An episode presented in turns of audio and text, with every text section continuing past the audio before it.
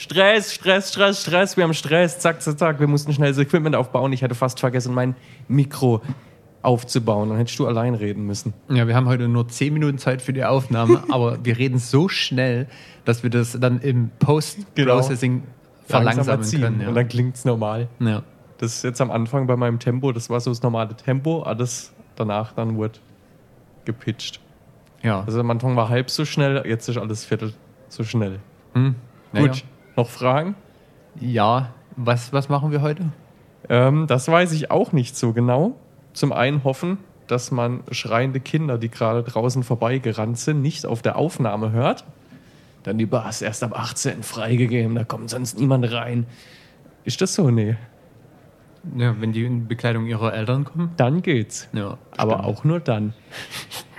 Zu zweiterem, wir reden heute Kraut und Rüben, wie unsere Vorlage Rebel Moon, das neue Sci-Fi-Epos von Zack Snyder, was in die Geschichte eingehen wird, neben Größen wie Star Wars und Star Trek und Star Crash und Stargate. Was Ist noch was mit Crash? Star? Oh, das ist der beste Sci-Fi-Film aller Zeiten. Ah, okay. Äh, Battlestar Galactica? Ja, aber da ist das Battle davor, das zählt Ja. nicht. Star Star. Star Star. Ja. Dark Star. Dark Ash auch, das geht eigentlich auch nicht. Star Dark, wann wird's Hm. Na gehen? gut. Äh, sagt man noch was vom Intro? Nee. Nö, machen wir einfach mal das Orchester an und dann, Zack. ja, ich jetzt, bin jetzt auch ganz abgelenkt.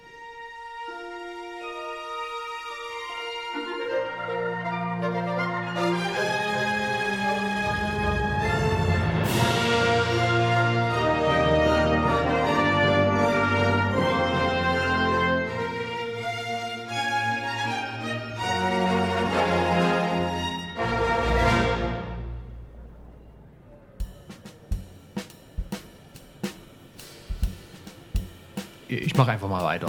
Also ich google gerade, was Zack Snyder noch so verbrochen hat, damit wir da noch vielleicht ein bisschen tiefer drauf eingehen können, ob er, ob er das verdient hat, den Hass. Äh, ich meine, die.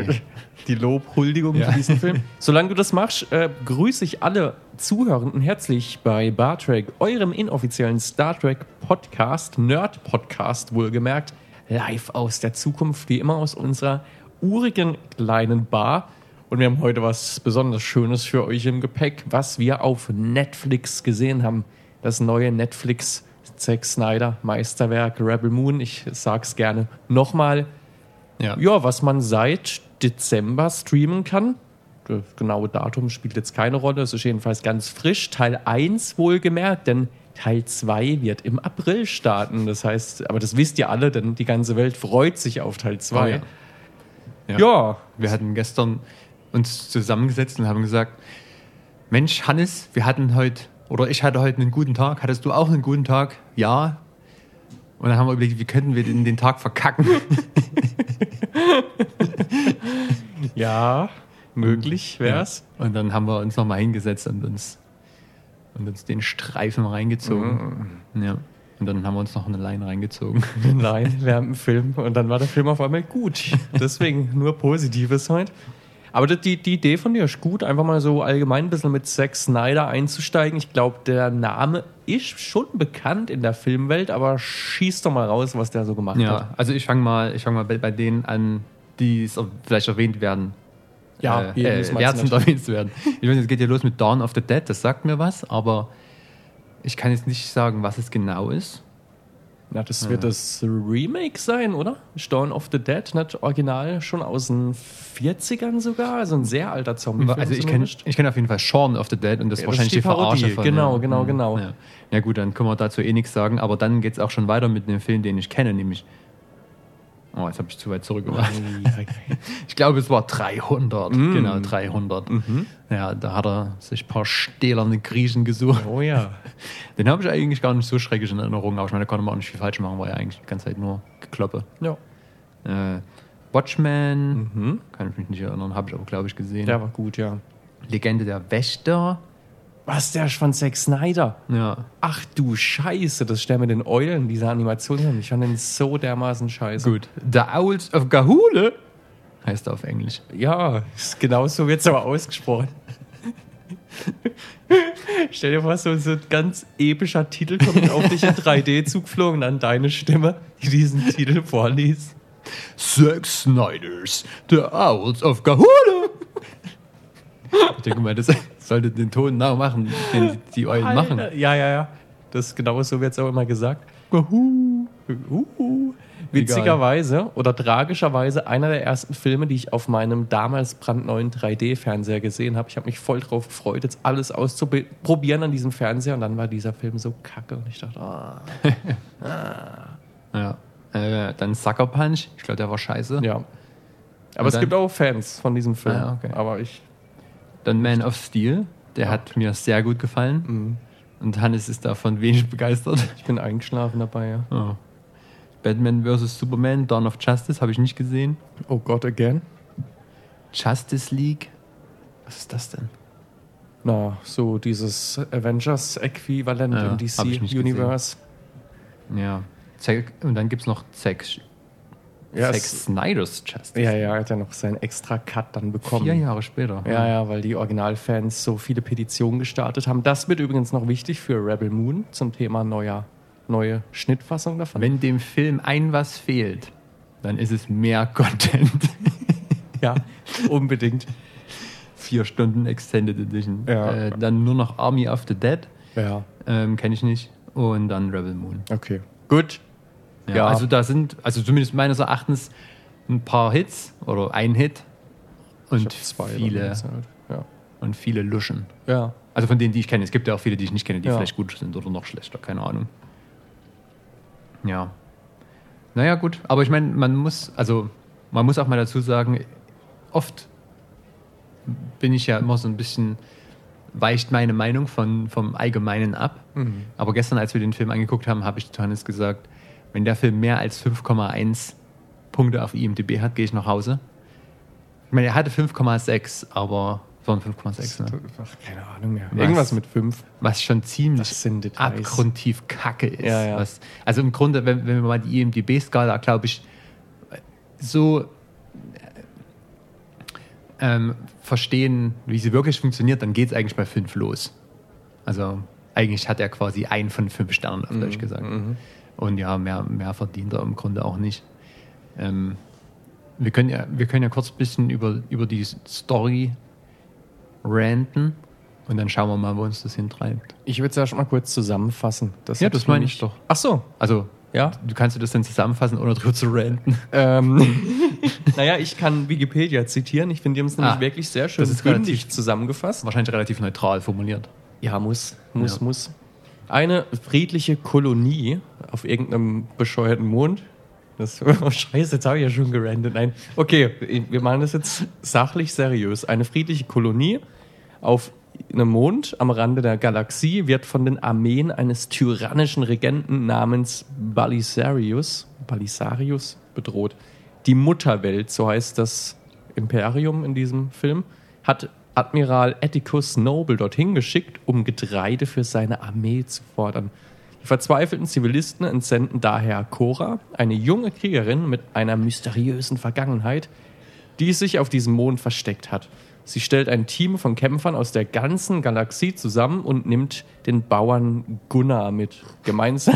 Warum heißt der Gunnar im Film? Nee, nee, Das nee. ist- Ich weiß, So heißt der halt. ich muss, ich musste nur Lach lachen, wie, ver, wie verächtlich du Bauer und Gunnar gesagt hast. Habe ich das echt? das zumindest Krass, aber das, das wenn, boah, ich bin so gespannt drauf, diese Aufnahme anzuhören, weil das habe ich in meinem Kopf gerade gar nicht so gehört. Okay. Also es war nicht verächtlich gemeint. Der Beruf des Bauern ist ein ehrenwerter Ja, und wichtiger definitiv. Beruf. Wir wollen nicht, dass die uns hier die Traktoren vor die Wohnung stellen. Die sind gerade eh schon unterwegs, ja. Äh, liebe Hörenden aus der Zukunft, es gab mal Bauernstreiks in Deutschland. Aufstände, will Aufstände, ja. Die sind gerade jetzt. So, gemeinsam mit ihren Mitstreitern kämpft Cora gegen die Armeen Balisarius. Also die Armeen von Balisarius, falls der Apostroph in meiner Betonung nicht rauszuhören war, die sie terrorisieren. Punkt. Das ist es. Das war's? Das war's. Krass. Das stimmt, ja. Äh, sicherlich, könnte ja. jetzt noch tausend unwichtige Details reinmachen, die im Film genauso unwichtig waren. Äh, Jetzt äh, kommen wir aber jetzt ernsthaft für, für alle, die jetzt da in dem Film, die den auch gar nicht so schlecht fanden. Lass uns doch kurz unsere beiden Fazits sa sagen und dann reden wir da mal drüber und allgemein vielleicht über den Problem, was wir momentan vielleicht haben mit Geschichten, die schon erzählt worden sind? Fragezeichen. Das ist ja so der große Aufhänger heute auch. Was ist dein Fazit zu diesem Film? Ähm, alle DVDs verbrennen und aus dem Internet löschen. Nein. Echt? Ja, also ich will, ja, also ich Okay. muss, will verhindern, dass den noch, noch irgendjemand anders sehen muss. Aber- Dann muss ich eher Server löschen von Netflix. Ja. Ich glaube, das wird effizienter sein. Ja. So mit Magnet einmal durch. Ja, also ich meine gut, dann wiederum, vielleicht hat er, erfüllt er ja auch den Zweck, um sich mal wieder so ein bisschen zu erden, weil wenn alle Filme gut, oder also es kann ja nicht nur Top-Filme geben, du musst ja die guten Filme auch mit irgendwas anderem vergleichen können. Das heißt, es ist halt gut, den vielleicht aufzuheben als unterste Schublade, ne? Okay. um den vielleicht in irgendwelchen Filmakademien vorzuspielen, wie man es nicht macht. Wäre gut, Ja. ja. Ja. Ich habe im Vorfeld so viel Negatives gehört, auch zu der Optik und allem, dass ich ihn gar nicht so schlecht fand, wie die Kritiken sagen. Also der Film ist wirklich, wirklich nicht gut. Ich muss ihn auch nicht nochmal ansehen. Er macht emotional gar nichts mit mir. Aber das ist halt Doch, gleichzeitig. Ja, ne, eben. Das ist so, ein- so ein Pluspunkt. Ich habe keinen Hass drauf, weil es, es ist was komplett Neues. Äh, ne, nein, Spoiler ist es nicht, aber es will etwas Neues sein. Es zerstört mir dadurch aber nichts anderes. Weißt du, wenn ich so ein Indie 5 angucke, da bin ich von Hass einfach nur zerfressen und, und denke mir, warum? Bei dem jetzt denke ich mir, ja gut, hat halt Netflix unzählige Millionen verbrannt, damit Zack Snyder sein neues Ding machen kann, aber ja, gut, sollen sie machen. Sollen, die wollen ja ein ganzes Franchise draus machen mit Videospielen, Comics. Äh, ich glaube, Serien sind wahrscheinlich auch schon geplant. Ob das jetzt alles so kommen wird, ich glaube nicht nach den äh, Bewertungen. Ja, aber gucken wir mal. Weil da kann man vielleicht noch kurz auf die Entstehungsgeschichte reingehen, weil das auch direkt mit der Handlung zusammenhängen könnte. Wir schreiben das Jahr 2012. Die Legenden besagen, dass sich Zack Snyder mit Kathleen Kennedy trifft, nachdem Disney gerade Star Wars übernommen hat, um sein neues Epos Rebel Moon zu präsentieren, damit es ein neuer Star Wars Spin-off-Film wird. Ja, ist aber nichts draus geworden. Und irgendwann hat Netflix dann halt wohl gesagt, gut, dann machen wir das jetzt. Also das heißt, es sollte mal ein Star Wars-Film werden. Merkt man handlungstechnisch vielleicht schon an, aber da ist noch viel, viel mehr drin. Und ganz ehrlich, nach diesem Drehbuch, wenn ich Kathleen Kennedy gewesen wäre, hätte ich auch gesagt, äh, sorry Dude, das haben wir schon. Es nennt sich Star Wars und alles darüber hinaus, was noch zusammengeklaut ist ja. Äh, ist einfach nicht, nicht gut, gut geschrieben. Also Aber ich will fast behaupten, dass es, denke ich, besser gewesen wäre, wenn das im Star Wars-Universum gespielt hätte, weil dann er vielleicht so ein bisschen eingegrenzter gewesen wäre in den komplett ausgeknallten Ideen. Also vielleicht hätten wir dann keinen Greifenreiter gehabt. ja, Also nur so mal gedacht, also wenn das halt stringent nur so das Star Wars Feeling gehabt hätte, wäre es vielleicht besser gewesen. jetzt klarere Regeln auch Ja. gehabt. Ja. Stimmt, denn das ist schon der erste Punkt. Also das, das, das große, diese große Baustelle, ich glaube, man hat es jetzt schon mehrmals rausgehört, wir können es auch einmal klar benennen, dieser Film ist eigentlich kein eigener Film, sondern klaut halt wirklich alles zusammen, ohne irgendwas Neues zu machen und puzzelt es einfach neu zusammen, aber halt gefühlt auch nicht gekonnt, unserer Meinung nach. Das ist ja hier jetzt einfach unsere Meinung. Ihr dürft das natürlich auch gerne anders sehen, aber wir hatten beide nicht das Gefühl, dass es irgendwie stringent und in einem neuen Stil zusammengefügt wäre. Mir fällt es gerade wieder ein, ist, war das nicht vielleicht auch sogar Sucker Punch, wo auch ganz verschiedene Stile miteinander kombiniert wurden?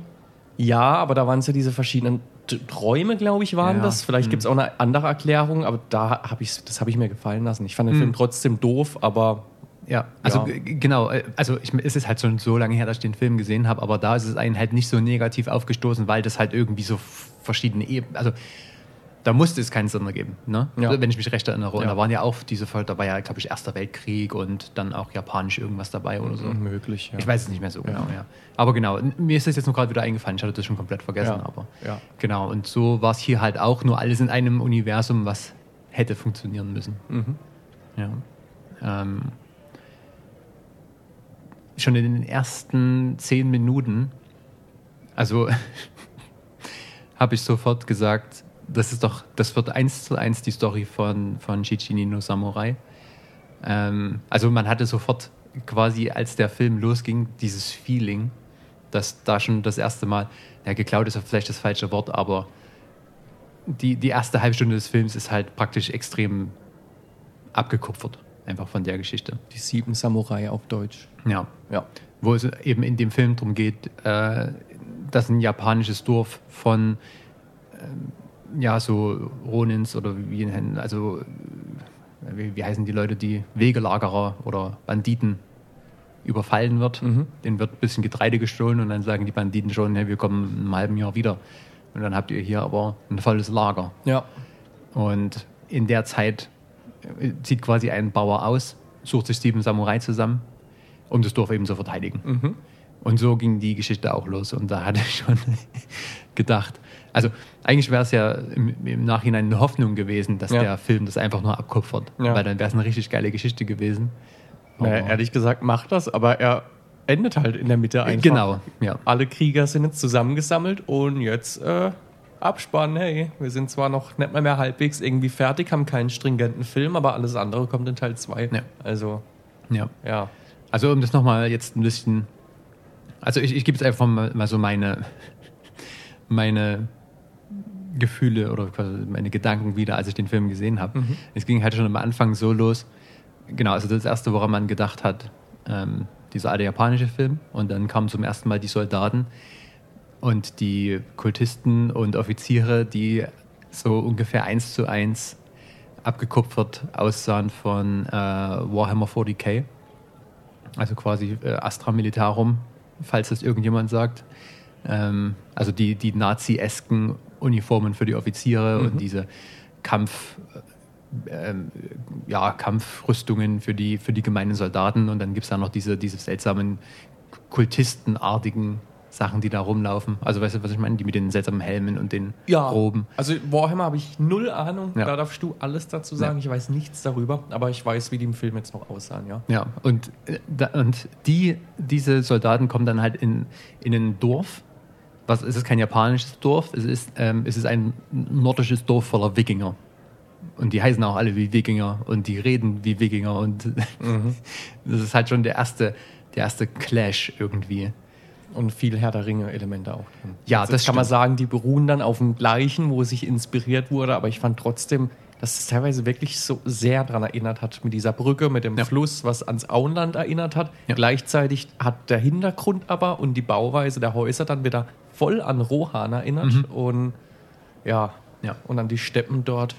Ja. Äh, Steppen, ich sag Steppen, was Wiesen. sind Steppen? Wiesen? Nee, äh, da gibt es ein anderes Wort. Ja. Aber mir fällt es auch nicht ein. Ja, shit, aber ja, ihr, ihr wisst, was wir meinen, diese weite Landschaft von Rohan eben. Ja. Ja, genau. Und das, das war schon halt alles so ein bisschen schwer miteinander zu vereinen. Da hat sich dann auch die Geschichte so entwickelt, wie ich das schon beschrieben hatte, dass halt die, die sind natürlich böse und die wollen, dass dieses eine Dorf das komplette Kriegsschiff alleine mit Reis versorgt oder mit Weizen oder was auch immer, was auch schon irgendwie seltsam ist. Das ist quasi dieses, dass der Typ ausgerechnet in dieses eine kleine Dorf geht, um Getreide zu kriegen, anstatt einfach zur Getreidebörse oder zu einer Stadt oder was auch immer. Also Redebörse, ja. ja, es ist halt einfach irgendwie seltsam. Weil also in der Originalvorlage waren, waren es ja nicht Regierungstruppen. Es waren ja Abtrünnige, Ja. also Verbrecher. Ja. Und natürlich können die nicht in, also irgendwo hingehen. Mhm. Die haben keine offiziellen Kanäle, um solche Sachen zu bekommen. Ne? Ähm, aber hier wäre es, es ergibt halt keinen Sinn, Ja. dass, dass, dass ein riesiger Sternenzerstörer der, der Mutterwelt da zu so einem abgefuckten Drecksdorf fliegt und denen das Getreide zu klauen. Ja. Und dann denken sie sich halt, okay, jetzt geht's aber ab und, und fliegen zu, zu einer japanischen Stadt um die Ecke. Und da, ich weiß gar nicht mehr, was sie da wollten. Die wollten die, den Da, da ging es ja schon los mit dem Recruiting, was sich jetzt durch Ja. den ganzen Film zieht. Das ist jetzt eigentlich das, was im Film passiert. Cora, eine der Dorfbewohnerinnen, die lehnt sich dann auf und es kommt raus, ja, sie war ja mal mit dabei bei, beim Imperium, beim Mut, Mutter, äh, Mutterwelt und war da auch eine ganz hohe Frau mit an der Spitze und hat auch die Prinzessin beschützt als Bodyguard und ja, wegen irgendwelchen Dingen halt ist sie jetzt versteckt in diesem Dorf und ja, die brechen jetzt eben auf, weil sie jetzt rebelliert und ah, wir müssen dieses Dorf verteidigen und der ganze Film werden jetzt Leute zusammengesucht. Ja. Und aber extrem, ist Hanebüchen das richtige Wort? Also irgendwie. Worauf will ich hinaus? Naja, im Sinne von, man hätte, eigentlich ist das ja cool. Also jetzt, wenn ich an den Original denke, also, oder ich weiß nicht, es ist halt irgendwie eine, was, was in dem Film Spaß macht, Mhm. wenn halt überall hingegangen wird, um Leute zu suchen. Aber die haben es halt irgendwie verkackt. Ja, komplett, ja. Ja. Aber ich kann jetzt aber leider, leider, leider auch nicht den Finger drauf legen, wo das so schief gelaufen ist. Also ich meine, also es sind halt viele kleine Sachen, dass das halt einfach alles nicht zusammenpasst. Weil die, die Charaktere als solche, die die finden, sind ja ganz cool. Aber es, es passt, es funktioniert halt einfach nicht. Also ich, ich glaube, ich kann es ein bisschen näher benennen. Hier ähm, verliert der Film halt auch komplett seinen Stil. Wir, wir haben einen Planet, der dann wie Blade Runner aussieht. Dann haben wir diese japanische Stadt auf einmal und es, es passt halt hinten und vorne nicht zusammen. Ja, auch Star Wars hat tausende von Planeten. Erstens sind die aber nicht alle in einem Film und zweitens wird Star Wars halt trotzdem durch einen übergeordneten Stil immer zusammengehalten. Da haben sie halt einen riesen Vorteil gehabt. Ich glaube, mit dem Ralph McQuarrie hieß er. Ähm, da waren bestimmt auch noch andere Leute an diesem Stil beteiligt. Das ist schon nicht eine Person, die dann alles entwirft. Es gibt Architekturstile, es gibt Kleidungsstile und alles, das, das wird halt alles so zusammengehalten dann im Universum. Und, und hier ist halt, jeder Planet fühlt sich an wie ein komplett anderer Film. Dann kriegt jede neue Figur, die reinkommt, ich habe mir übrigens keinen einzigen Namen gemerkt, kriegt dann ihren einen Badass-Moment und den Rest vom Film stehen die halt wirklich im Ja. Hintergrund und machen nichts. Die, es gibt keine ähm, Kommunikation untereinander. Die stehen wirklich da. Ich während dem Film habe ich dem Christian gesagt, also die hätten uns da auch engagieren können. Wir Ja. hätten eine, einen Badass-Moment gebraucht, da wäre es mit dem Schauspiel vielleicht ein bisschen schwer geworden, aber es gibt auch in diesem Film schauspielerische Momente, wo du echt denkst, boah, also ist jetzt wirklich grenzwertig. Aber den Rest vom Film stehst du da leicht unscharf im Hintergrund, guckst ohne Emotionen. Manchmal wird Kamera kurz draufgehalten und dann geht es wieder weiter. Also der, der Film weiß halt überhaupt nicht, was er machen Ja. will, weil es viel zu viel irgendwie ist für diese kurze Zeit und weil ja äh, die, der Fokus von dem Film auch immer so komisch ist, weil ich, ich dachte schon, okay, Rebel Moon, ich habe den Trailer angeguckt, halt typisch Zack Snyder, es muss alles explodieren und Schlachten in Zeitlupe, bla bla bla, alles schön und gut, da kann man ja auch mal Freude damit haben. Die erste halbe Stunde ist so kacklahm von diesem Film und es wird gelabert ohne Ende und irgendwelche Namen, die man eh nicht kennt, irgendwelche bedeutungsschwangeren Sätze, Ja, mit ja. denen man überhaupt nichts anfangen kann. Stimmt, so ging es ja schon los. Ja. Der, der Film ging los und da hat erstmal irgendein Erzähler fünf Minuten lang irgendwelche Krütze gelabert. Ja. Und du hast eigentlich schon nach dem zweiten Satz abgeschaltet. Richtig. Das ist eh die beste Art, um sowas anzufangen. Also noch besser ist nur eine Texttafel am Anfang, aber Ach Ja. stimmt, das hatte ich ja ganz vergessen. Die, in den ersten Szenen hat man natürlich auch hardcore den, den Star Wars Vibe bekommen. Ähm, einfach nur, weil, weil da die, ich habe leider vergessen, wie sie hieß, also die Titelheldin. Ähm, Cora. Ja, Cora. Ja. Äh, Die hat erstmal auf einem Feld gearbeitet, auf und ist in so einem Sonnenuntergang, so rötlich. Und da hat man, da habe ich halt irgendwie voll den, den äh, Anakin oder Schrägstrich Ray Vibe von diesem Wüstenplaneten bekommen. Ja, eher Luke Skywalker, der ja auch als Farmer aufgewachsen ist. Na, Ich glaube schon, dass das das direkte Vorbild war. Wie ist Anakin und Luke sind die nicht auf demselben Planeten aufgewachsen? Ja, aber Anakin war ja kein Farmer. Der war ja noch neun Jahre alt, wo, wo dann schon Qui-Gon Jinn und Obi-Wan kamen. Ja, Ich nee, glaub der schon, war kein Farmer. Nee, nee, Episode nee. 4 hier das klare Vorbild war, der ja wiederum auch von alten japanischen Filmen inspiriert ist. Also die, ja. Ja. ja, nee, ich musste halt einfach nur, ich hatte dasselbe Feeling halt Ja, einfach, ja. sozusagen. Ja, halt äh, am Arsch der Welt. Mit dem- Outer Rim. Ja, genau. Genau. Ja. Ja, ja, ja. Ja. Und dann gab es halt so äh, extrem fragwürdige Entscheidungen wie der, der, ja, ja, der erste oder zweite Typ, den die dann quasi aus der Sklaverei befreien, um ihn zu akquirieren für, für ihren Kampf, der muss halt erstmal ein Greifenreiter werden. Ja. Und also ich meine, so weit, okay, ich meine, es ist schon bescheuert, da ist dann halt so ein Vogelgreif, wie, wie er in Harry Potter auftaucht. ja. Das Problem war einfach nur, dass er dann ungefähr zehn Minuten lang diesen bekackten Greif geritten hat. Das war einfach nur stinklangweilig. Und dafür, wo, War er dann im Film. Ja. Ja, und dafür wurden halt gefühlt andere Szenen, die viel wichtiger waren. Komplett. Ja, die wurden in ungefähr 10 bis 15 Sekunden abgehandelt und denkst du nur, hä, was, wie, Ja. wann, warum? Ja. Zum Beispiel, zum Beispiel, da müssen wir als, als schlimmstes Beispiel nennen, wo Cora den ähm, General Haubischblau überzeugen Äh, musste. Titus, glaube ich. Ja, Lass mich noch könnte sein, in die Liste schauen. Ähm, dum, dum, dum. Ah, das hätte ich jetzt nicht sagen sollen, weil ich finde den Titus, Ja, doch, da ist er. Oder Titus, kann Ja. ja. ja. Titus. Titus. Ähm, genau, sie müssen halt auf irgendeinen komischen römischen Planeten dann reisen und Genau, da da finden sie, auch noch da finden sie Ja. den, den, den, den äh, Rebellengeneral Titus komplett besoffen irgendwie verwahrlost in der Ecke liegen. Mhm. Dann müssen die den erstmal abwaschen. Und dann sagt er, nein, ich bin ein absoluter Kackversager, ich habe alle meine Männer getötet, ähm, ich, ich werde nie im Leben wieder Rebell werden und gegen das Imperium aufbegehren. Und dann sagt sie, aber dann sind die doch alle umsonst gestorben oder so. Und dann sagt er, scheiße, du hast recht, los geht's. Und denkst du so, what the fuck, was, was, was? Und ich, ich, ich habe die Filmkritik von Behind im Vorfeld gehört und dachte mir, ja, okay, er fasst diese Szene jetzt schon arg krass zusammen. Ich weiß, worauf er hinaus will, aber im Film wird das jetzt schon noch ein bisschen, bisschen ausgearbeiteter sein. Aber die Szene ist halt dann wirklich so lang, wie du das jetzt erklärt hast. Weil sie sagt ja noch, oh, wir haben keine Zeit für dein Selbstmitleid. Und dann, ja, gut, bin jetzt auch mit dabei. Ja. Und also das war's. Das war, ich glaube, das war auch Schau, also was jetzt Cora war ja eigentlich gar nicht schlecht so schauspielerisch, Ja, mir ist nicht, nicht okay, viel ja. aufgefallen, aber die eine Szene, da hat sie auch nicht unbedingt, das hat sie für mich überhaupt nicht rübergebracht. Das war sehr weird, diese, diese Szene. Ich, ich überlege gerade noch die anderen, aber diese anderen Recruiting-Szenen, die, die waren halt einfach so nichts sagen. Wir hatten so eine Cantina-Szene, wo sie den, diesen Kai noch gewinnen.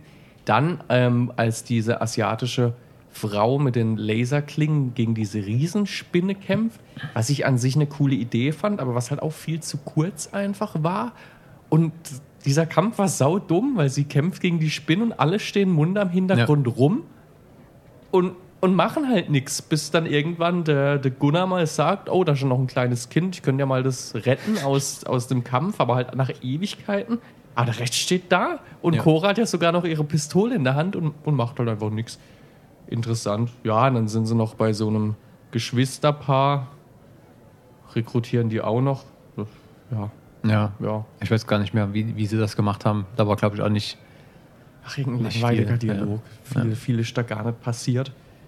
Ja, und jetzt äh, kommen wir halt schon so zu diesem enormen Problem. Wenn wenn wir jetzt wieder diese Star Wars-Vorlage nehmen, Episode 4, auch da, es geht los mit dem Sternzerstörer, der auf einem voll unbedeutenden Planeten ist, nämlich über Tatooine. Aber der hat ja eine wichtige Aufgabe, nämlich die Pläne vom Todesstern wurden zerstört. Also es macht absolut Sinn, dass der da ist.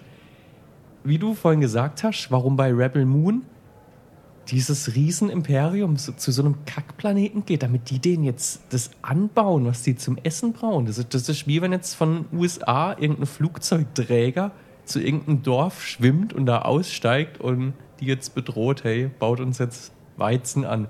So, das, das ist schon sehr weird. Und wenn man jetzt weitergeht, dieses Riesenimperium, was ist denn der Plan von Cora? Klar, sie war da mal eine mächtige Frau und sie sucht sich jetzt auch andere mächtige Leute aus. Und dann sind es am Ende eine Gruppe von acht Leuten oder so. Und man denkt sich halt, ja, was soll jetzt am Ende passieren, wenn diese acht Leute zurück in der Stadt sind? Und dann kommt halt wieder so ein riesen Sternzerstörer Ja. und nukt einfach alles. Ja. Eine Atombombe drauf, wie wir es ja im Film Ja. selber mit einem anderen Planet sehen, den sie halt einfach mal zerstören, weil wir sind böse und das muss jetzt rüberkommen. Man denkt halt, hä, was sollen jetzt acht. Leute ausrichten? Das ergibt keinen Das Sinn. ist, das ist so seltsam. Und am Ende kommt es ja sogar zu einem großen epischen Kampf zwischen Cora und diesem bösen Anführer, Irgendwo. wo sie ja was ausrichten können, aber nur weil es der Film halt so saudumm erzählt.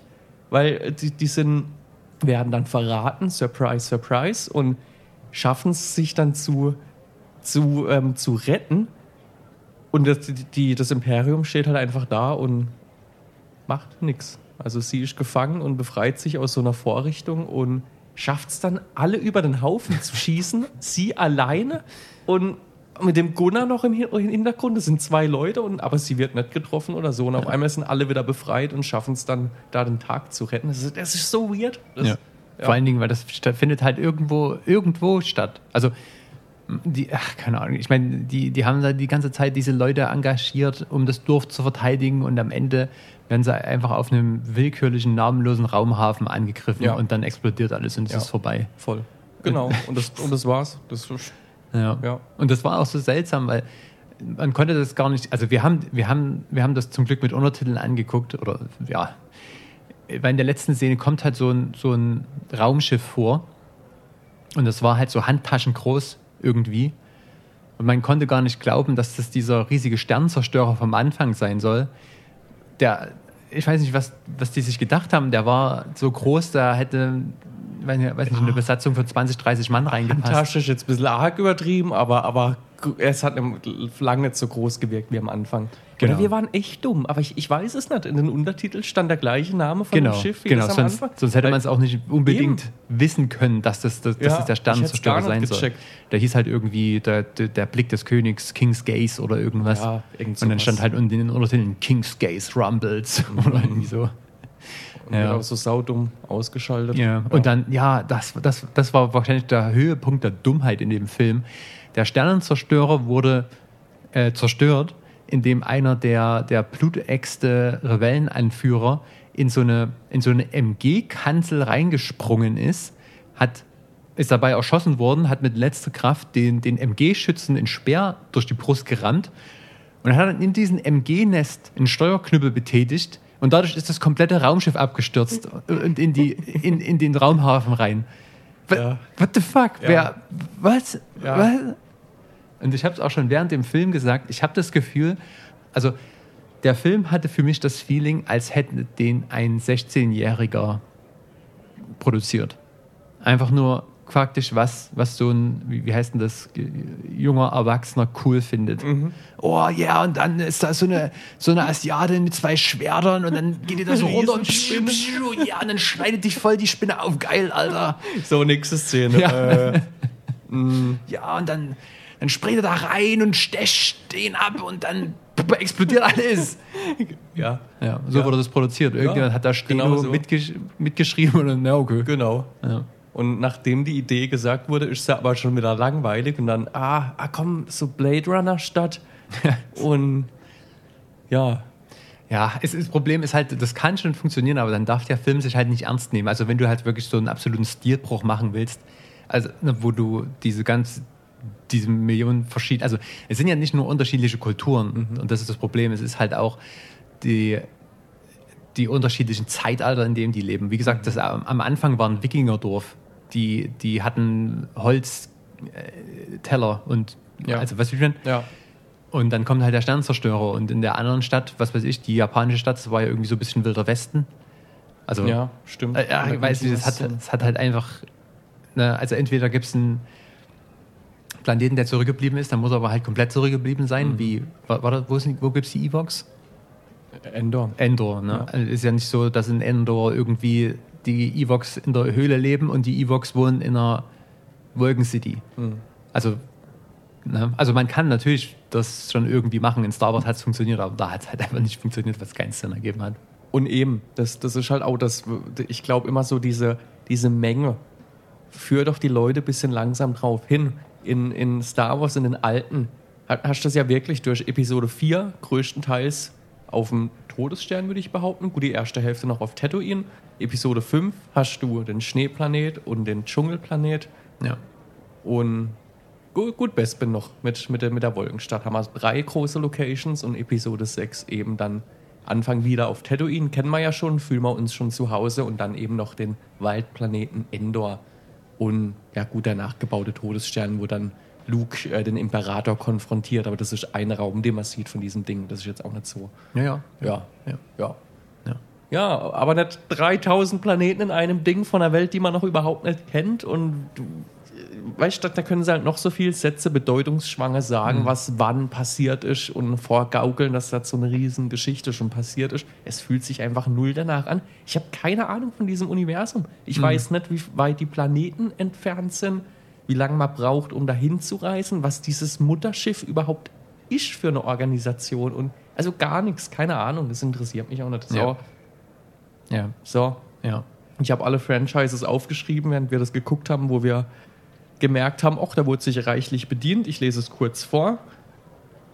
Ja, diese Flugszene mit dem Greif ist schon in erster Linie Harry Potter, aber teilweise hat es mich auch sehr an Avatar erinnert, wo ähm, Jake eben das erste Mal seinen Ikran bändigt in Teil 1.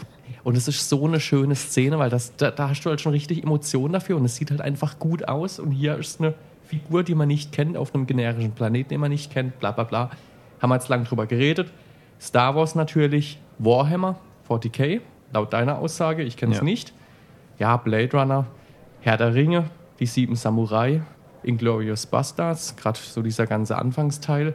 Und am Ende, ich habe schon den ganzen Film darauf gewartet, dass man noch Matrix-Elemente mit reinmacht. Das ist dann spätestens am Ja. Ende auch endlich noch Stimmt. vorgekommen. Ja, in der letzten Szene, wo sie ihm den, den, den Konnektor in den Rücken rammen. Ja, ja, und wo er dann mit diesen Schläuchen dann wieder aufwacht Ja. in diesem Becken. Ja, Und das war und dann auch dieser, dieser Blase rausplatzt. Ja.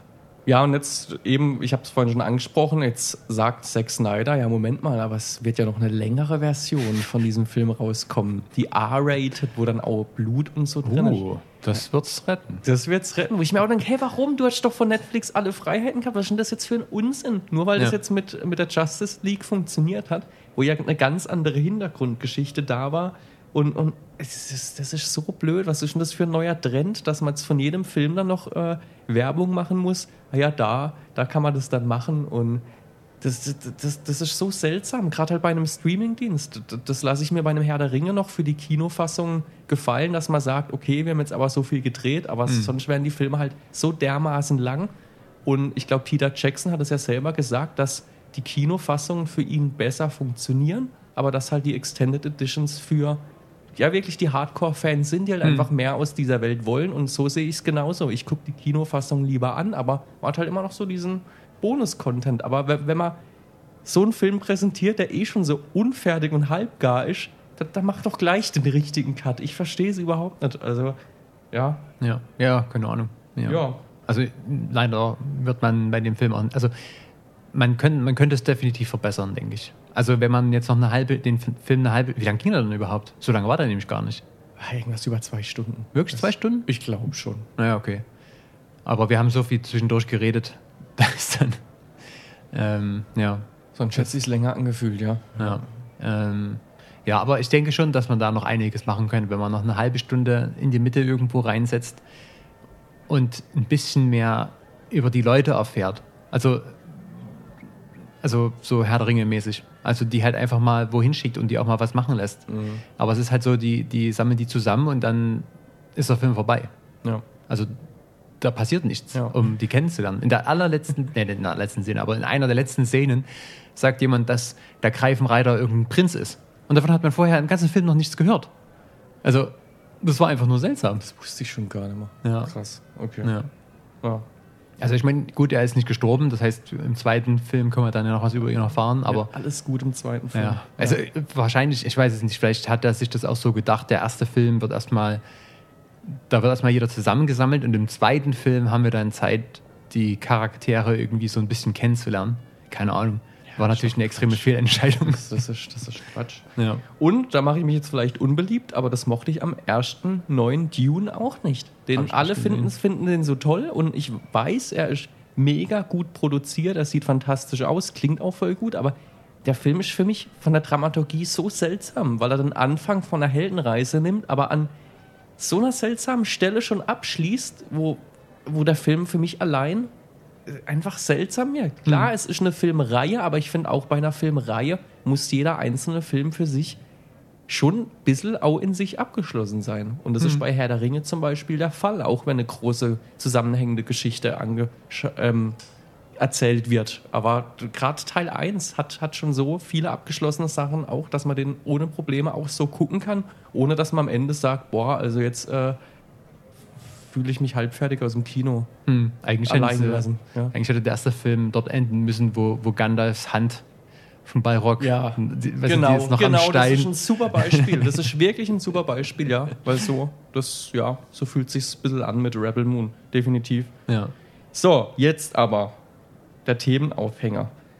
Äh, Christian, aber es wurde ja eh alles schon mal erzählt. Also jeder Film klaut ja irgendwie. Warum ist das jetzt bei Rebel Moon auf einmal ein Problem für uns und bei anderen Sachen nicht? So, was sagst du dazu, Herr Neunmal Klug? Ja. Naja, ich meine, es ist halt immer die Frage, na, klaust du was oder entwickelst du was, also baust du auf irgendwas auf oder, ich weiß immer nicht, was das richtige Wort dafür ist, per persiflierst. Also im Sinne von, wenn du das halt ad absurdum irgendwie führst. Mhm. Ne? Ähm, und der Film hat halt einfach versucht, alles miteinander zu vermischen. Und ich meine, das war halt die Prämisse, denke ich mal. Die haben sich halt zusammengesetzt und haben gesagt, hey komm, wir machen, wir machen einen Film und in diesem Film müssen diese Sachen hier, äh, müssen diese Filme vorkommen. Und deswegen war das halt einfach nur ein riesen Haufen Kacke. Also, aber das hat ja nichts mit der Geschichte, also nichts mit der Story zu tun. Ne? Das waren ja nur die, die Elemente, die zu einer Story, also ich meine, die, die Elemente, die da in Anführungsstrichen geklaut wurden, hätten ja trotzdem zu einer guten Story zusammengeführt werden können. Ja. Aber das ist halt nicht passiert. Ja, Story ist ja nur ein Element. Bezieht sich ja auf viel. Auf die Optik vom Film. Wo viel auch. Der Story heißt für mich, was passiert, die Handlung. Ja. Ja, aber wenn ich jetzt sage, zum Beispiel diese Szene mit diesem Blade Runner Verschnitt da, den man kurz sieht, diese Gasse, da, da, wird ja keine Story erzählt. Das ist ein kurzer Kamerading, aber es ist halt klar angelehnt an einem Original, wo man es auch sagen kann, okay, das ist statt halt einfach drin. Ja. Aber ja, halt auch mit einem klaren Vorbild, aber halt keine Geschichte. Also ich will nur sagen, man kann viele Dinge klauen, in Anführungszeichen, oder Hommage dran machen, ohne dass es jetzt gleich die Story sein muss. Ja, nö, korrekt. Ja. Aber ich meine, die, die Story als solche war ja eigentlich auch praktisch ausschließlich die Sieben Samurai. Nur halt dann in der Hälfte schon Schluss. Ja, na, da finde ich das schon noch mehr drin. Eben zum Beispiel dieses Star Wars-Beispiel mit diesem großen Imperium, das es dann zu besiegen gilt. Ja, stimmt. Das diese ja, ganzen Abschnitte am Anfang mit Inglourious Bastards, wo du einfach diese Figur hast, die voll drüber ist mit ihrem Nazi-Outfit und sich erst so als der Gute ausgibt und Kumpelhafte kommen. Mhm. Und du weißt aber schon, diese Anspannung ist da und er wird voll ausrasten gleich. Genauso passiert es mit seinem tollen Stock, den er im ganzen Film hat. Also da, da sind viele Elemente drin. Ja. Die müssen wir jetzt auch nicht alle genau auseinanderdröseln, weil sonst sitzt man viel zu lang da. Ja. Aber ich meine, was ich halt einfach meine, ist diese, Hannes hat mir heute so die, die Katzen, das Katzenbuch geschickt. Save the Cat von Blake Snyder, eins der Drehbuchstandardwerke. Ja, und die, ist das der Bruder von Zack Snyder? Ja, bestimmt. Ähm, Die sprechen immer miteinander. Und die, also wenn man jetzt, ich weiß nicht welches, wenn man halt eins von diesen übergreifenden Themen nehmen müsste, Ja. dann wäre es halt dieses Thema, was von Shichi also die sieben Samurai. Mhm. Gut, ja, ja, da bin ich, da bin ich bei da dir. kann man ja noch andere Sachen wie Legos ranstecken, Ja. aber so der Kern. Okay, sozusagen. ja, stimmt, das wollte gut, ich das sagst mit dem Kern, das stimmt, da hast du völlig recht. Und dieses Buch fasst eben zehn Überthemen zusammen ähm, und prinzipiell kann man jede Story in einer dieser zehn Schubladen reinmachen. Die, die haben wir jetzt heute nicht mitgebracht, wir haben im Vorfeld drüber geredet, aber der Vibe war nicht so richtig da. Du, du siehst es noch ein bisschen kritisch und wir müssen uns länger damit auseinandersetzen. Und ich Mhm. glaube, das wird auch für heute, für diese Rebel Moon Besprechung dann einfach auch zu lang. Vielleicht können wir das auch mal an einer anderen Stelle machen. Mhm. Ich finde es ein spannendes Thema. Ja, ja. Also nur nochmal um das, also es ist ja nicht so, dass das Buch behauptet, es gibt nur zehn Geschichten, aber der Autor hat sich die besten Filme, die er kennt, angeguckt Mhm. und hat die dann in Kategorien eingeteilt. Ja, ja. Und das sind halt dann auf Deutsch gesagt einfach die Kategorien, die funktionieren, weil sie aus den besten Filmen stammen. Oh, das ist gut, dass du das so Äh, sagst, ja. ja. Genau, weil es kann natürlich auch noch andere geben, aber die sind dann halt nicht so beliebt, weil sie halt schwieriger zu verstehen sind Ja. oder nie gemacht werden oder was auch immer. Ja, stimmt. Da würde würd ich jetzt sogar spontan einfach erstmal mitgehen. Es ist schon ein paar Jahre her, dass ich das Buch gelesen habe. Er verkauft das natürlich schon so als diese zehn großen und die kann man da alle irgendwie reinwieseln. Aber stimmt, das, was du auch sagst mit dem, mit dem Erfolg, ja. Ja, genau, weil darum geht es ja in dem Buch. Wie erzählt man eine gute Ja. Geschichte? Und ja, da, da, da, gibt es zum Beispiel diese Kategorie, damit ihr euch jetzt ein bisschen was vorstellen könnt, Monster in the House, wo dann halt Filme wie Alien zum Beispiel reinfallen, wo, wo es dann eben eine äußere Be- Bedrohung gibt und das muss dann bekämpft werden. Und ja, wir wissen alle, wenn wir Alien angucken, es gibt noch ganz viele andere Filme, die so eine Prämisse haben. Gremlins zum Beispiel auch, irgend, irgendein fremdes Wesen, das, das Unruhe bringt in ein System. Also, und, und diese Geschichten funktionieren immer auch ähnlich. Und es ist auch gut so, dass, dass so Geschichten so Konventionen haben. Hm. Der Herr Blake Snyder hat einen ganz wichtigen Satz in diesem Buch geschrieben, nämlich, erzähl mir immer die gleiche Geschichte, aber anders. Ja. Und ich glaube, das ist so dieses eine ganz wichtige Ding, was ich hier aufgeschrieben habe, die Wichtigkeit eines Kniffs. Und der kann manchmal auch richtig klein sein. Hm. Äh, ich ich glaube, ich würde zum Beispiel behaupten, wenn man Waterworld beschreiben sollte, ja, es ist äh, Mad Max, aber auf dem Wasser. So, so, Mhm. das ist eine ganz, ganz prägnante Zusammenfassung und dann kann man anfangen, Ideen zu spinnen. Und das, das, das, ja, ist jetzt nur ein Beispiel, aber ich finde es halt mega wichtig. Und bei Rebel Moon sehe ich halt keine eigene Idee und das, das finde ich echt faszinierend Mhm. dafür, dass sie jetzt so ein großes neues Sci-Fi-Epos machen wollen. Hm. Keine Ahnung. Das, Es ist nichts Neues, es wird tausendmal erzählt. Und das ist ja nicht nur ein Problem von Rebel Moon. Das, das betr- betrifft immer mal wieder das, das Blockbuster-Kino. Hm. Und das ist Ich, langweilig. Also, ja. Um da noch mal einen Gedanken zu sagen, also ich meine, im Grunde heißt es halt, selbst wenn du, selbst wenn du eine von diesen zehn beliebten Kategorien verwendest, wo ich sagen würde, hat der Film gemacht, ist es halt keine Garantie, dass es ein guter Film wird. Du kannst halt Ja, das trotzdem an jeder Klar. Ecke und Ende verkacken. Ähm, und jetzt habe ich komplett den Faden verloren. Naja, ein, ein Film ist einfach sacke schwer umzusetzen. Hm, Ach, genau. Jetzt, Ja. ich, was ich nicht verstehe, ist, ähm, wie, wie so ein Film produziert werden kann. Und während der Produktion, da muss doch schon, da muss doch mal jemand zu dem Sack hingehen und Mhm. muss sagen, das ist alles komplette Scheiße. also, das muss doch irgendjemandem auffallen. Ja, das, ja. Ich verstehe nicht, wie. Das, ich meine, da muss doch mal ein Testpublikum kommen und dann müssen sie denen mal irgendwas zeigen. Ja gut, in dem Prozedere, wenn das Testpublikum kommt, da steckt schon so tief in der Scheiße drin. Also da kann ich noch gegenlenken, aber halt nicht komplett Das ist korrekt, ja, ja. um aber 180 Grad. ja, aber ich meine, dann ist wahrscheinlich schon so viel zusammengeschnitten, dass es wahrscheinlich wirklich zu spät ist. Ja. Ja. Ich weiß auch nicht, wie man es besser machen könnte, aber ich meine, ich, ich meine einfach nur, ich verstehe es nicht, wie da nicht jemand sein kann, der das erkennt. Ja. Also ob die, also ich meine, vielleicht schieben wir das alles auf Zack Snyder, aber am Ende hat er gar nichts gemacht. Der lag den ganzen Tag nur verkokst in seinem Büro und hat Eier geschaukelt und hat mit dem Film eigentlich gar nichts zu tun gehabt. Müssen wir mal schauen, ob es da irgendein Making-of gibt. Ja gut, das wird da aber eh Ja. nicht so erzählt werden. Also im Sinne von, dass halt sozusagen irgendwie zehn Köche verderben den Brei, weißt du, dass da halt Ja. niemand eine, eine Gesamtvision hatte und es dadurch halt einfach verkackt wurde. Ja. Weil es halt niemanden wirklich interessiert hat, weil halt Mhm. niemand mit, mit Herzblut an dem Film gearbeitet hat. Ja. Ja, keine Ahnung. Das wäre halt eine Erklärung Ach, irgendwie. Herzblut ist vielleicht sogar von ihm wirklich drin gewesen. Er hat halt diese Franchises gehabt, die er toll findet und wollte da was draus machen. Das, das, das will ich ihm jetzt gar nicht unterstellen, dass er das jetzt irgendwie lieblos gemacht hat. Was ich sagen kann zum Film generell, es gibt ja diesen legendären Satz, dass ein Film dreimal entsteht. Einmal beim Drehbuchschreiben, dann beim Dreh selber und dann im Schnitt. Hm. Und aus meiner Erfahrung, ja, ich, ich habe nie bei so einem großen Projekt mit abgearbeitet wie Rebel Moon und ehrlich gesagt, in meinem jetzigen Lebenszustand will ich das auch nicht. Vielleicht ändert sich auch mal irgendwann die Einstellung. Aber auch schon bei meinen Projekten, die ja im Vergleich dazu viel, viel kleiner sind, war es jedes Mal so. Denn Film, der dir am Anfang gepitcht wird, die Idee, das war meistens schon doch deutlich anders, wie das, was am Ende Mhm. rauskam. Und das, das ist halt so, das ist dieser Prozess. Und es gibt viele Faktoren, die kannst du nicht beeinflussen. Viel läuft einfach anders als geplant. Ab und zu merkt man auch mal, oh, die Richtung, die funktioniert jetzt doch nicht so, da muss man auch noch irgendwie korrigieren. Das ist okay so. Und jeder Film, der entsteht, ist eigentlich ja wie so ein Wunder, hatte einer meiner Dozierenden immer gesagt, weil so viele Leute dran arbeiten, so viele kreative Leute, wo ja oft viele eigene Visionen mit drin sind. Deswegen, das ist erstmal was Tolles, jeder neue Film.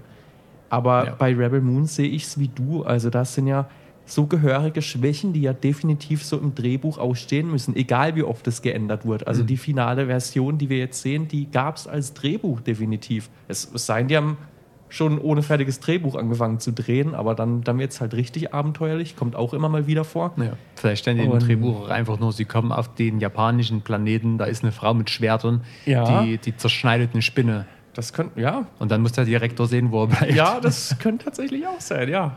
Keine Wer Ahnung. weiß, ja, Ja. Ich weiß es nicht, aber es würde mich nicht wundern. Ja. Ja, Naja, klar, also ich meine, das kann, das kann wahrscheinlich an vielen Stellen scheitern. Ja. ja. Ja. Aber ich meine, man muss halt auch, also ein paar, um Papa, Papa, Papa, Papa, Papa. um mal ein paar positive Sachen zu sagen. Was, also mir zum Beispiel haben mir die, die Kostüme haben mir gut gefallen. Ja. Also da, da gab es nichts dran zu bemängeln. Also die, ich meine, wie gesagt, das war halt so natürlich übelst von Warhammer 40k kopiert, aber Mhm. die, die Nazi-Offizieruniformen und auch die, die, diese Kampfanzüge von den Soldaten und die, diese Kultisten und auch wie die Bauern angezogen waren, das hat alles Voll. gepasst. Der Anthony Hopkins Roboter war auch mega gut Ja, genau, der hatte, der hatte so Tribal, also der war halt so ein bisschen geätzt, wie heißt das? Eingeätzt. Also Äh. filigrane Blumenmuster oder was auch immer hatte der Roboter. Ja, also wo man halt, halt, es war halt nicht so ein, es war halt, wie gesagt, äh, oder nicht wie gesagt, das war halt in dem Sinne gut, weil es war halt nicht einfach nur ein Roboter, der irgendwie aus dem Guss oder aus der Presse kommt. Man hat halt gemerkt, okay, das, da waren halt irgendwie Künstler am Werk, um Ja. einen Kriegsroboter zu, also es war ja ein Kampfroboter. Und da waren halt irgendwie Künstler dran beteiligt. Das ist halt irgendwie cool, weil das halt irgendwie so eine, so eine seltsame äh, Message rüberbringt, wie, wie so äh, eine, eine Gesellschaft, die halt Wert legt, ihre Waffen zu verzieren. Das ist halt einfach was Cooles irgendwie. Ähm, und auch sehr, da waren auch sehr coole ähm, äh, Aliens zu sehen. Also zum Beispiel dieser Bartender, der, der diese Ker der hatte so Oh. Kerzen auf den Schultern. Ja. Das sah übelst geil aus. Ja, also so ein Mini-Pokémon in der Bar, was einen anderen Typ angesaugt hat, um reden zu Ja, können. auch sehr dann so geil. Das Leben ausgesaugt. Ja, ja. ja geil. Also da, da waren richtig geile Einzelaspekte drin, weil du Ja. halt sagst, dass viele Künstler an so einem Film Ja, mitarbeiten ja, und da waren definitiv sehr, sehr begabte Leute voll. am Start. Voll. Ja, das, das ist halt immer die Krux. Weißt wir hocken jetzt hier zu zweit. Heute saufen wir ausnahmsweise nur Tee, meistens Bier. Und könnte man auch denken, ey, die beiden Dudes hocken hier bequem und haben gar nicht mitgeschafft bei, bei diesem Riesenfilm. Ja. Auch in Indiana Jones 5 werden so viele Leute dabei gewesen sein, die richtig Bock drauf hatten, die tolle Dinge auch an diesem Film gemacht haben. Hm. Aber leider ist das Gesamtwerk dann halt trotzdem scheiße. Und das ist ja gerade das Problem bei Rebel Moon. Es sind so viele Elemente drin, aus denen man was hätte machen können. Einen ganzen Film nur mit dieser Spinnenfrau als Antagonistin, das hätte ich mir angeguckt. Das ist doch eine coole Idee. Ja. Und das, das wird es auch schon so gegeben haben. Ist, ich habe gelesen, die, diese Spinne ist auch inspiriert von irgendeinem Anime, glaube ich. Also mich hat es an die Borg Queen erinnert, so vom Auftreten. Borg- Borg Aber das, die Spinne an sich ist wohl auch von irgendwo Die, also ich meine, die, die sieht halt fast eins zu eins aus wie ein Strider aus Dungeons and Dragons. Stimmt, das Ähm, hast du gesagt, ja. Ja. ja. Also na gut, eins Wirklich. zu eins ist jetzt übertrieben, aber es, ja, das ist halt so eine, ja, eine, eine in Anführungsstrichen Dunkelelfen oder Dunkelelf. O- Oben Elf, unten Spinne. Mhm. Spinne, ja. Und so sah das Aber Teil das, halt das ist ja auch okay. Das, Ja. Also das, irgendwann redet man ja wirklich drüber, äh, du darfst jetzt gar nichts mehr Ist mir jetzt auch nicht Das negativ ist, aufgefallen. Kann man, das kann man dann schon machen. Ja. Das ist, ja. Ja, ich meine, man kann ja auch nicht immer alles neu erfinden. Ja, also ich meine, das sind wir wieder beim Thema. Ja, Ja. das merke ich ja selber. Ich meine, äh, es ist ja extrem schwierig, sich neue Sachen auszudenken und man muss sich auch nicht immer alles neu ausdenken. Also für mich, die Spinne hat 1A funktioniert. Ja. Also im das Design. Ja. nicht, nicht jetzt der Kampf, also aber ähm, das Design und ja, klar, Hm. Ja. kann man machen. ja. Ja. Eben, das ist ja das Thema mit dem Neuerfinden. Ich glaube, das ist in den wenigsten Fällen wirklich möglich, aber da haben wir es wieder, erzähl das Gleiche, aber mach, mach halt doch was Neues, mach einen Hm. neuen Kniff rein und ich glaube, das können wir so runterdampfen. Rebel Moon will einfach zu viel, ohne irgendwas Neues zu machen und das ist dann das Ergebnis. Ja, ja ich, ich, für mich war da jetzt auch nichts Neues, mal abgesehen halt von, von coolen Kostümdesigns Ja. oder halt coole Alien-Designs auch. Ja. Also gut, da war zwar auch mal ein Urukai dabei. Wo, also ich meine, ich denke schon, dass das Absicht war, äh, dass die so aussahen. Also im Sinne von, das sollte au- aussehen wie ein Urukai. Ja, möglich. Um halt so als Easter Egg Möglich. quasi das mit reinzunehmen irgendwie. Ja. Ähm, ja. Äh, ja, nee, aber also ich meine, für mich, ähm, was jetzt die Geschichten angeht, man, man kann immer wieder dieselbe Geschichte erzählen. Wird Das, was für mich den Reiz an den Geschichten ausmacht, sind eigentlich eben die Personen, die die Geschichten erleben. Ja. Ähm, Herr, Herr der Ringe, du, ich, könnte mir, ich könnte mir den Film eine Million Mal angucken mit anderen Gefährten. Also die, die, weil die Story, die Story ist so einfach, die könnte gar nicht einfacher sein. Nimm Ja. diesen Ring und bring den dahin. Genau. Und das, das ist ja nichts. Also Ja. da gehört ja nichts dazu. Ja. Also Ja, ja, aber du genau. musst einfach nur nach Mordor reinlaufen. Die nächste Version ist schon vielleicht ein Tarantino-Film, wo alle Gefährten ultra die kranken Leute sind und sich gegenseitig auch betrügen, über einen Ja. Haufen schießen. Am Ende trägt ein blutiger Frodo den Ring. Nee, er behält ihn dann und wird zum nächsten Sauron. Und da, da, da kannst du wieder diese neuen Kniffe draus machen. Mhm. Ja, ja, Ja. voll. voll. Ja. Und den Film will ich halt nicht tausend, eine Million Mal sehen mit anderen Leuten, weil Ja. es halt einfach man nicht über die Leute erfährt. ja Ja, voll. voll. Und weil man das Universum nicht greifen kann. ja das Ja. Universum. Ja, vielleicht macht Teil 2 alles besser. Wir werden es sehen oder auch nicht. Äh, Guckst du den an, den 2? Wollen wir den Ja, ich meine, wir können ihn auf jeden Fall Ja, angucken. okay, also, ich habe natürlich null Hoffnung, aber das ist dann halt ja ein Trash-Film. Ne? Also ich Ja. würde, also das muss ich mal so sagen, das ist eigentlich ein cooler Film für einen Trash-Filmabend. Ich könnte, Ja. ich könnte mir vorstellen, der könnte schon Trash-Status Ja. erreichen. Ja, Ja. Ja, und ich, ich, ich würde den auch wieder angucken mit in, in einer witzigen Freundesrunde. Besäuft man sich dabei, isst Chips und, und labert Ja. noch nebenbei. Es ist okay, der, der Film zerstört bei mir gar nichts. Wie gesagt, ich habe keinen Hass drauf. Den, Ja. den kann man so weggucken. Hm. Ist okay. Und Ja. wenn der ganze Film gelabert wird und am Ende hat man keinen Dialog verstanden, hat man auch nichts verpasst. Dann ist so. Also man muss auch dazu sagen, Trash, also echte Trash-Filme sind für mich nur Filme, die ernst gemeint sind. Also im Sinne von, es gibt ja Filme, also es Ja, gibt Sharknado zum Beispiel. genau, ernst- ja, Wo, wo, wo die, ja, die Prämisse war, wir wollen einen Trash-Film Ja, produzieren. ja, ja. Und für mich sind echte Trash-Filme nur die, die un, unfreiwillig Trash Wie The geworden sind. Room zum Beispiel. Ja, und, und Rebel Moon, der nimmt sich ja Bier ernst, dieser Film. Und, das ja, ist, ich glaube, ja. das, ist- ja, das ist halt die, die, die, das, was den Film so absurd macht. Also, dass er sich halt so ernst nimmt mit einem Universum, was man nicht ernst nehmen kann. Ja. Weil es halt in sich nicht kohärent ist. Ja, ja, ja. Ja, das ist seltsam. Ja. Ja, gut. Schließen wir das Kapitel. ja, ich glaube, ich, ich denke mal, wir haben uns, wir haben uns ausgekotzt. Ja, ich denke auch. Und ich glaube auch, dass dieses Thema immer mal wieder kommen wird zum Thema, was, was ist eine neue Geschichte, was sind so diese Säulen, auf die alles fußt. Und ja, das ist Ja. einfach ein wichtiger Teil zum Thema Geschichten erzählen, Filme machen. Aber ich meine, nochmal so ein kurzer Einwurf. Ich meine, was, was ist eine Geschichte? Eine Geschichte ist ja im Grunde, also ich meine, in dem Buch hat es in zehn Kategorien eingeteilt, aber ich meine, man kann eine Geschichte auch in eine einzige Kategorie einteilen. Es gibt, Etwas passiert. ja, ja also es gibt, es gibt ein Problem Ja. und das Problem wird gelöst. Ja. Und das war die Geschichte. Ja, ja voll. voll. Also ich meine, man kann es man kann's, man kann's so weit runterbrechen, dass es halt einfach irgendwie eigentlich gar keinen Sinn ergibt, das überhaupt runterzubrechen. Ja. Irgend, ach, keine Ahnung. Ja. Kampf gut gegen böse. Ja. Ja, ja. ja klar. Klar. Konflikt.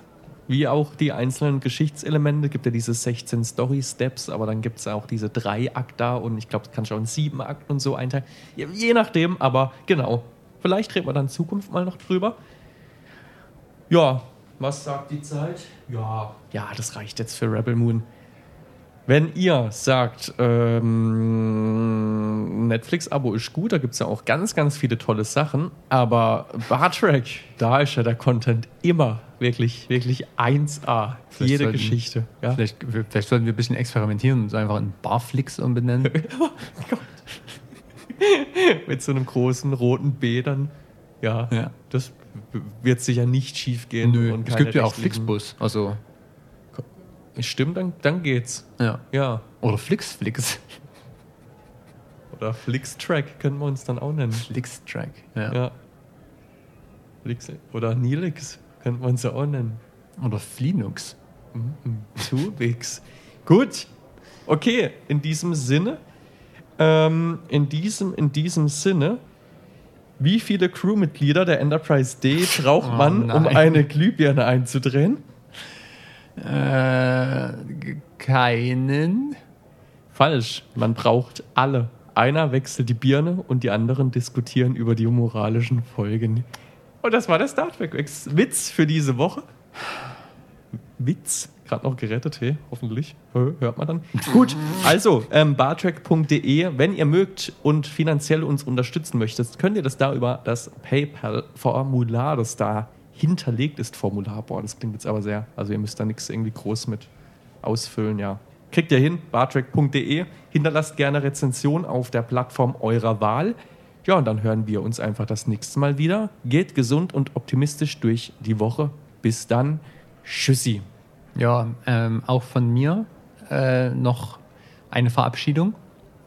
Ähm, das werde ich ohne Umschweife einfach Oh direkt mit meinem Mund formulieren.